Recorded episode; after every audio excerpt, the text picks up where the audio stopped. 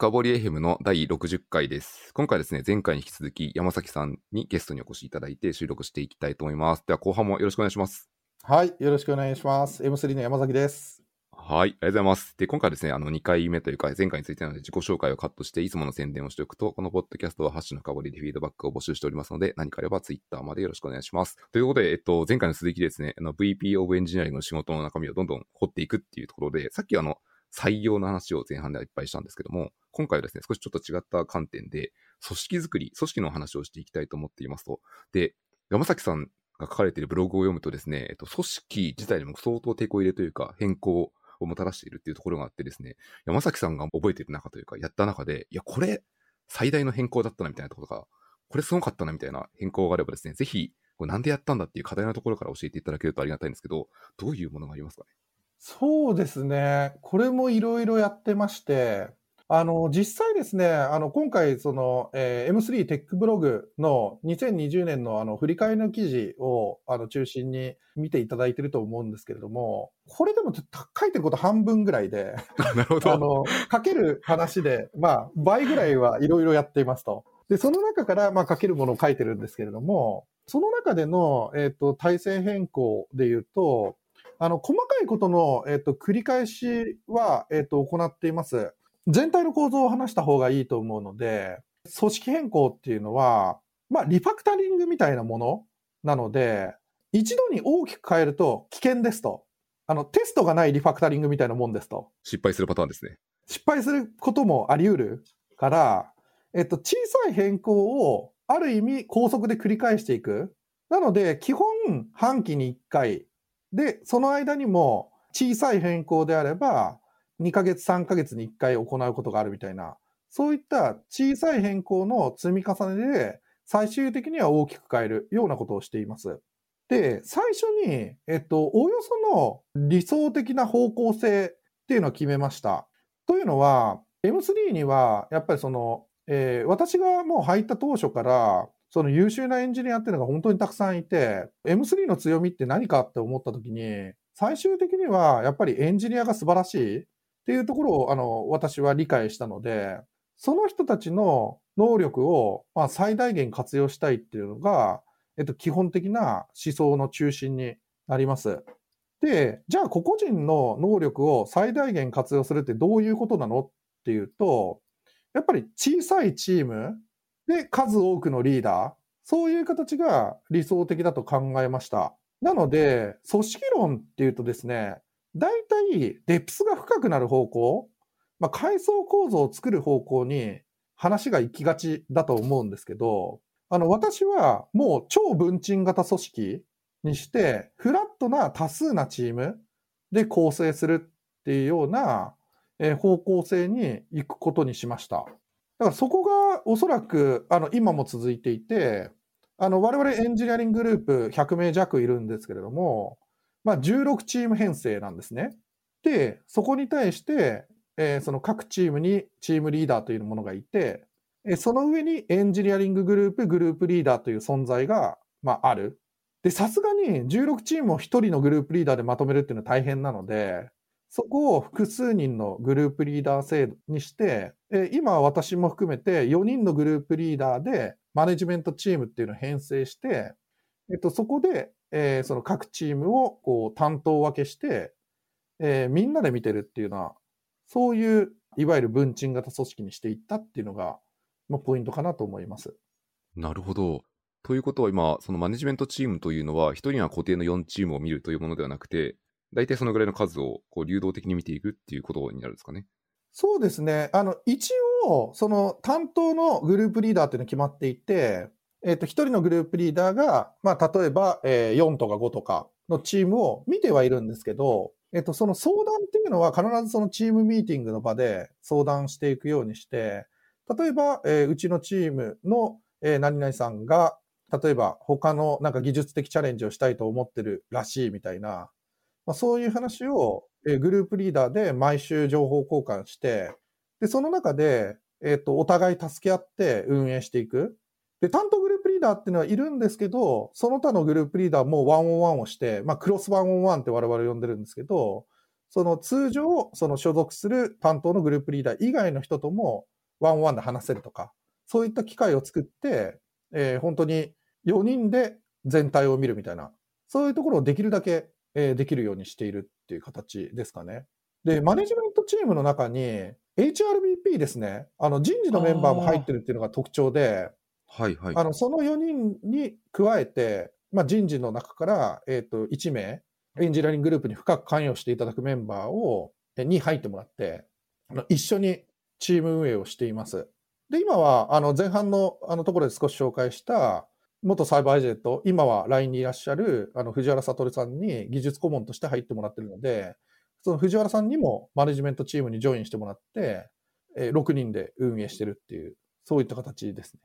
なるほど。ちょっと今途中でお話しいただいた HRBP って、エンジニアにはあまり馴染みがない可能性があるので言っておくと、これは HR はヒューマンリソースで BP はビジネスプロフェッショナルのことですよね。そうですね。ビジネスパートナーとかビジネスプロフェッショナルとか、まあいろいろな役あるみたいですけれども。そうですね。これは、その HRBP の方は、実際にはその M3 の中で一緒にマネジメントチームに入られるってことなんですけど、特にどういうロール、どういうことをやってるんですか？えっと、もともとはですね、エンジニアリンググループおよび、まあ、プロダクト関連職種の採用を担当していただくところからスタートしたんですけれども、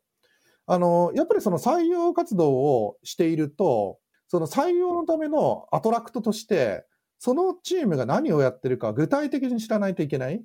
もう、あの、超具体的なところで言うと、何言語で書いてるかとか、そういうレベルから理解しておかないと、あの、サポートが難しくなりますと。で、その上で、えっと、今、そのどんなチャレンジをエンジニアのみんなでしているのか、まあ、どんなプロジェクトがあって、どんなプロダクトがあって、みたいな、あの、クラウド化はどういう技術でどこまで進捗してるのか、みたいな、そういうところを人事の方にも知っていただくっていうのは非常に重要ですね。で、さらに、えっと、そこから発展して、あの、採をいくらしても、その退職が続くと、あの、採用の労力が無駄になってしまうので、その退職のリテンション、まあ、もっと言えば、チャレンジの管理ですね。みんな生き生きと仕事ができているのか、みたいな。そういったチェック等もしていただいてますね。これめちゃくちゃ面白い。チャレンジの管理っていう概念、僕も聞いてすごくこう鳥肌が立つが最高だなと思ったんですけど、これって具体的にどうされてるんですか？人ごとに何かチャレンジをリストで管理してるってことなんですか？はい。あの、いろいろな流度で管理してるんですけれども、我々チャレンジマネジメントと呼んでいて、まずそのチームにチャレンジがあるか確認して、で、その上でチームのチャレンジが個人に落ちて、チャレンジがない人、まあ手持ち無沙汰になってるような人ですね。あがいないのかっていうのを確認していきます。で、ここで言ってるチャレンジっていうのは、その本人にとってチャレンジと思えるようなことであれば何でもよくて、新しい言語を習得するっていうレベルのチャレンジもあるかもしれないし、もう少しビジネス的に成果を出すっていうチャレンジがあるかもしれない。まあ、生き生きと仕事ができているっていうことですかね。これちょっとやっぱ具体例でもう一個聞いてみたいのは、その個人の方は例えば新しい言語でもいいとして、チームにおけるチャレンジって例えばどういうものが上がるんですか？あの、例えば、その事業チームであれば、その今期の売上目標に対するえ施策でどういうことをやっていくかってところももちろんありますし、あの、当然、負債の返却であったりとか、システムのクラウド化っていうのも、あの、チームのチャレンジになると思います。なので、えっと、おそらくですね、一番近い皆さんがあのよく知ってる概念だと OKR に近い概念だと思います。で、OKR っていうのは、どっちかっていうと、その Objective をこう分解して、 Key Result に落としていくみたいな、まあ、数値管理というところまで行くと行き過ぎですけど、そういったその組織目標にこう、えーミートするように、できるだけ具体的に、その活動みたいな、行動アクションみたいなものを、え組み立てていく工程だと思うんですけれども、あの、我々がやってるものはですね、OKR に近いものではあるものの、もう少しその緩めに、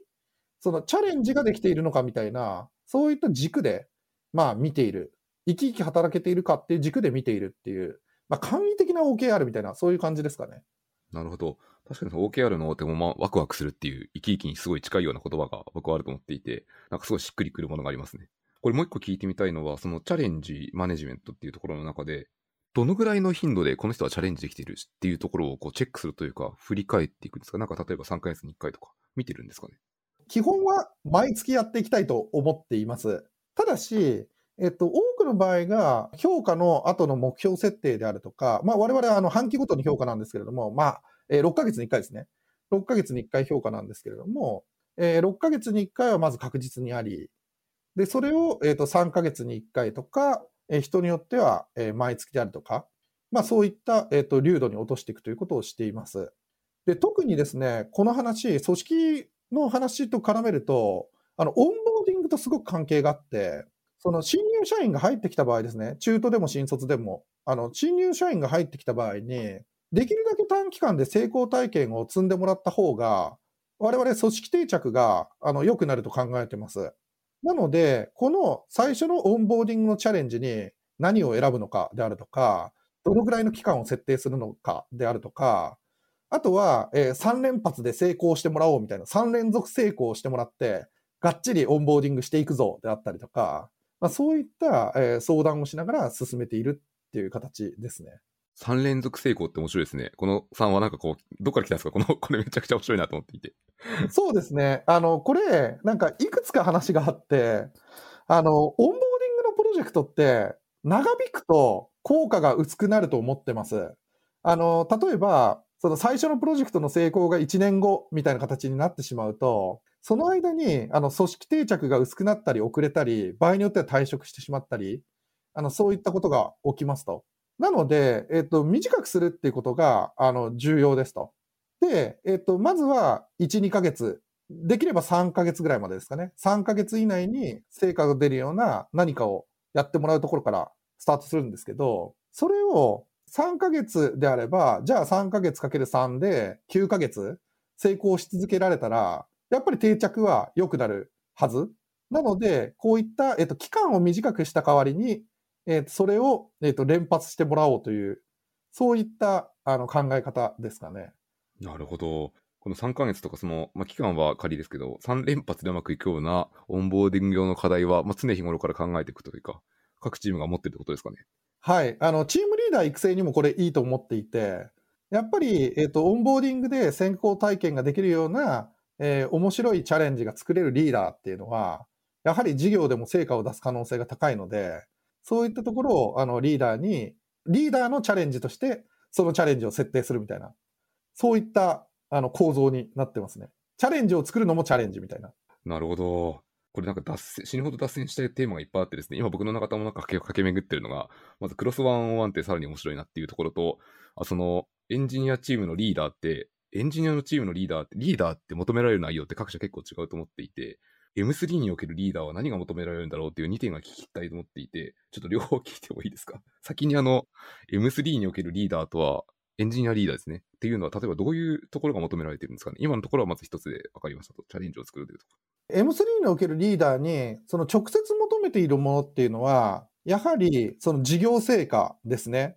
そのやはりエンジニアリングチームは事業サイドとセットで動くので、事業的な成果を出してもらいたいと思ってます。で、これはちょっと我々の医療業界っていうところが絡んでくるんですけれども、医療業界っていうのは、そのニーズのあること、まあニーズのあるサービスを提供できれば、やっぱりそこで対価が得られるっていうような仕組みになってるんですね。なので、えっと、やっぱりその日本の医療を前進させるっていうことを、じゃあどう測るかって言ったときに、あの一つそのビジネス的な成功っていうのは、まあ測りやすい指標の一つではある。なので、本来チームリーダーに求めているのは、まあ日本の医療を前進させてほしい、加速させてほしいってことなんですけど、まあそれを分かりやすく指標で見たときに、そういったビジネス的な成果を目指すってことがあの分かりやすいです。例えば、電子カルテチームのあのリーダーだったら、売上本数っていうのが一つ分かりやすいあの指標ですと。で、そこをまず目指してもらうと。で、ただし、それっていうのは実はメンバーも同じで、メンバーもそこを目指すべき。なので、リーダーだけに設定される期待みたいなところで言うと、主に3つあります。1つ目が、えっと、先ほどのチャレンジも含めた目標設定ですね。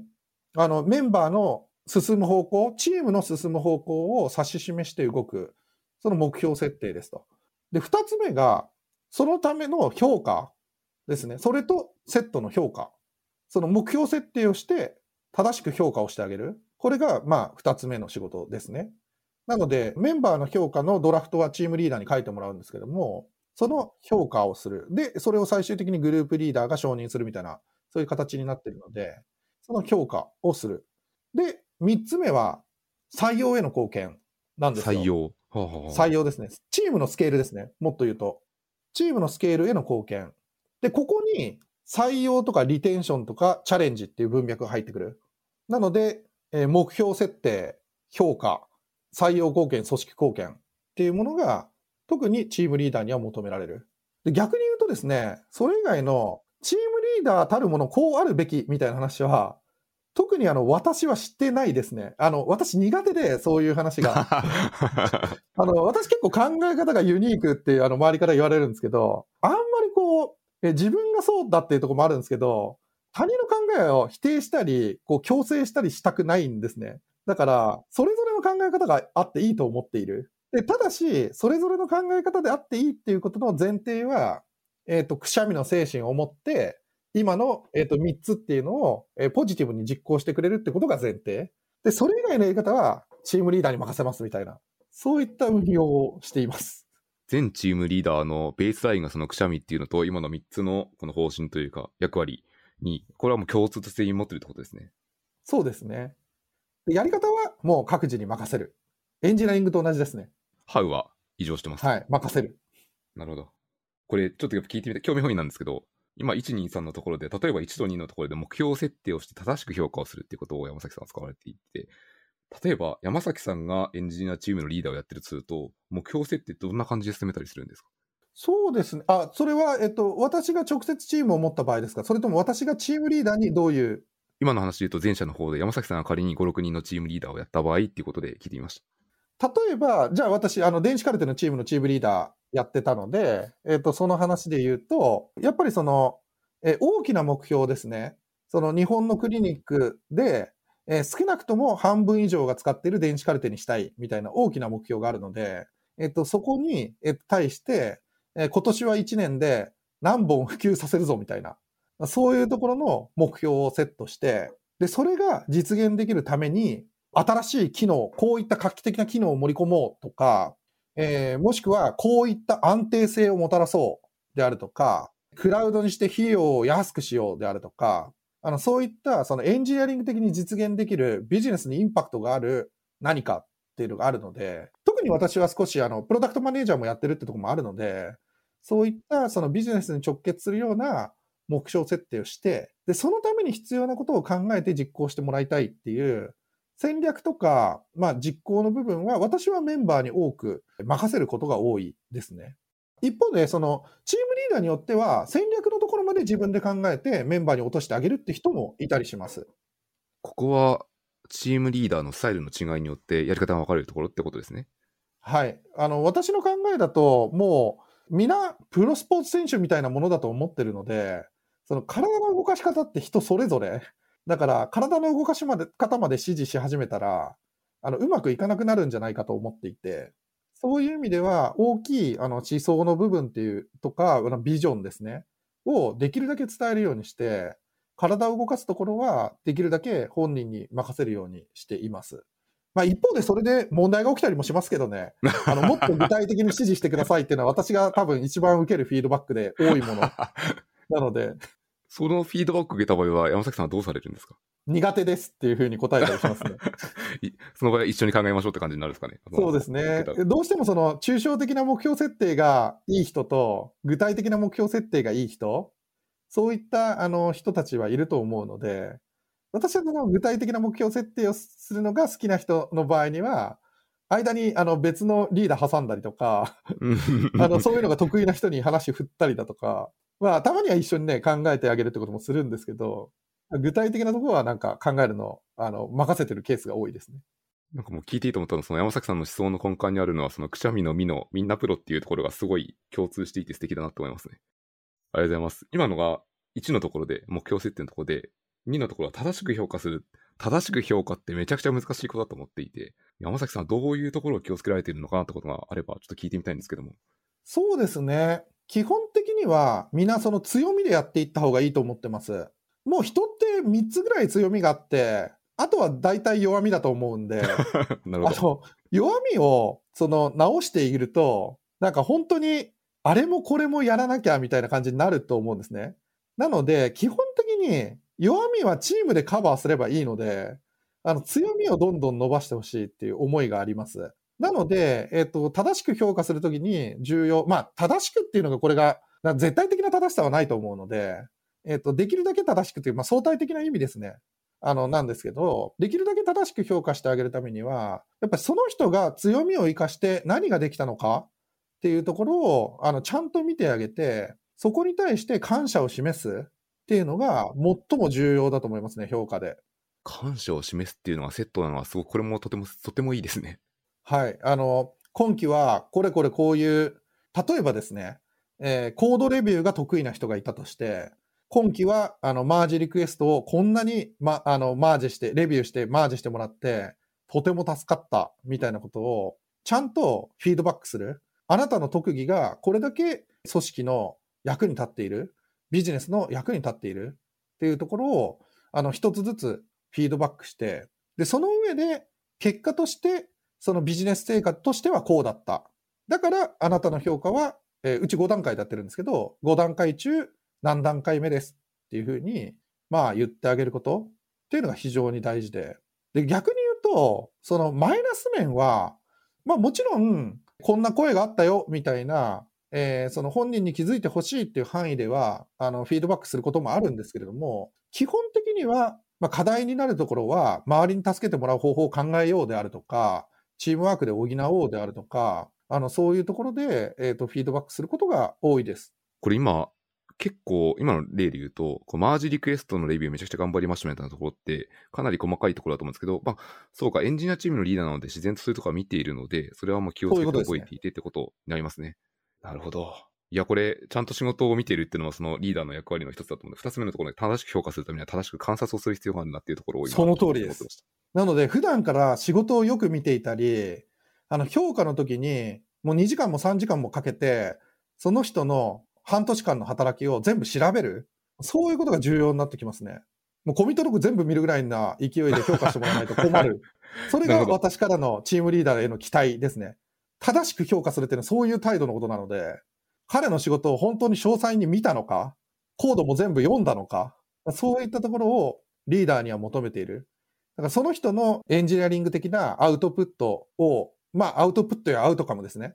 それを見ないで、あの、適当に評価するっていうのは、まあ、許していないっていう、そういうところだと思います。なるほど。これなんかあれですね。これ山崎さんがちょっと多分十数分前に喋った小さなチームがいかに重要かっていうのは僕ここで今繋がったような気がしていて、あの、小さなチームじゃないとこれ回らないですね。はい。その通りです。もうスパンオブコントロールの限界がすぐ見えるなと思ったので、なんかすごい一貫していて、これもすごいなって今聞いていて思いました。